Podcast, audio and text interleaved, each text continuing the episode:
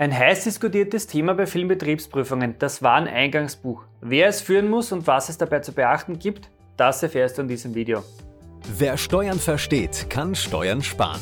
Herzlich willkommen zu einer neuen Folge vom Steuerpodcast mit deinem Steuerberater Roman Jagersberger. Der Podcast für Unternehmer, Selbstständige, Investoren und Interessierte.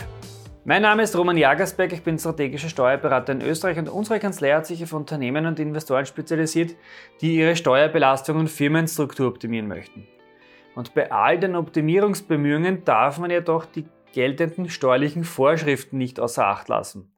Bei Betriebsprüfungen kommt es nämlich sehr häufig vor, dass Mängel in den Aufzeichnungspflichten aufgedeckt werden. Bist du Einnahmen- und erzielst gewerbliche Einkünfte, dann bist du nämlich verpflichtet, ein Wareneingangsbuch zu führen. Tust du das nicht, hast du keine ordnungsgemäßen Aufzeichnungen geführt. Das führt dazu, dass das Finanzamt eventuell eine Schätzungsbefugnis hat und dementsprechend natürlich ein Mehrergebnis schätzen wird und im Worst Case kann es auch zu einem Finanzstrafverfahren führen. Was muss in einem Wareneingangsbuch nun alles eingetragen werden? Du musst alle Einkünfte von Waren, Halbfertigerzeugnissen, Rohstoffen, Hilfsstoffen, Zutaten und auch alle Waren und Materialien, die zur gewerblichen Weiterveräußerung und auch für den Eigenverbrauch bestimmt sind. All das musst du in das Wareneingangsbuch eintragen. Die Eintragungspflicht im Wareneingangsbuch besteht auch unabhängig davon, ob die Waren oder auch die Materialien auf eigene oder fremde Rechnung bezogen werden. Du musst sie immer eintragen. Wann bist du nicht davon betroffen? Naja, ganz einfach, du musst kein Wareneingangsbuch führen, wenn du eine doppelte Buchhaltung samt Bilanz aufstellst. Unabhängig davon, ob du freiwillig bilanzierst oder gesetzlich verpflichtet bist. Wie muss jetzt so ein Wareneingangsbuch aussehen? Naja, du musst einmal die Eintragungen grundsätzlich mal in chronologischer Reihenfolge vornehmen.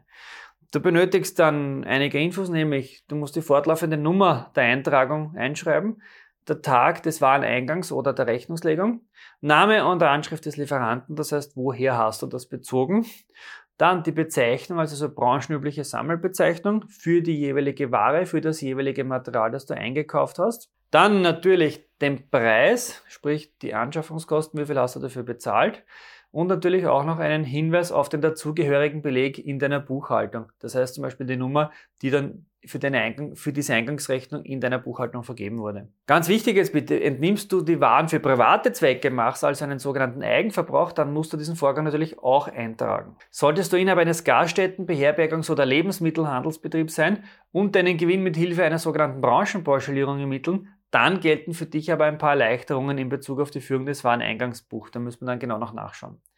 Wenn du Einzelunternehmer bist und überlegst, ob nicht eine GmbH die für dich passendere Rechtsform ist, immerhin, bei der GmbH brauchst du kein Wareneingangsbuch führen, dann solltest du mit uns Kontakt aufnehmen. Im Geschäftsführertraining schaue ich mir dann deine individuelle Situation an und begleite dich auf dem Weg in die GmbH und gerne natürlich auch noch viel weiter. Wenn dir dieses Video gefallen hat, gib uns bitte ein Like und wir sehen uns wieder im nächsten Video.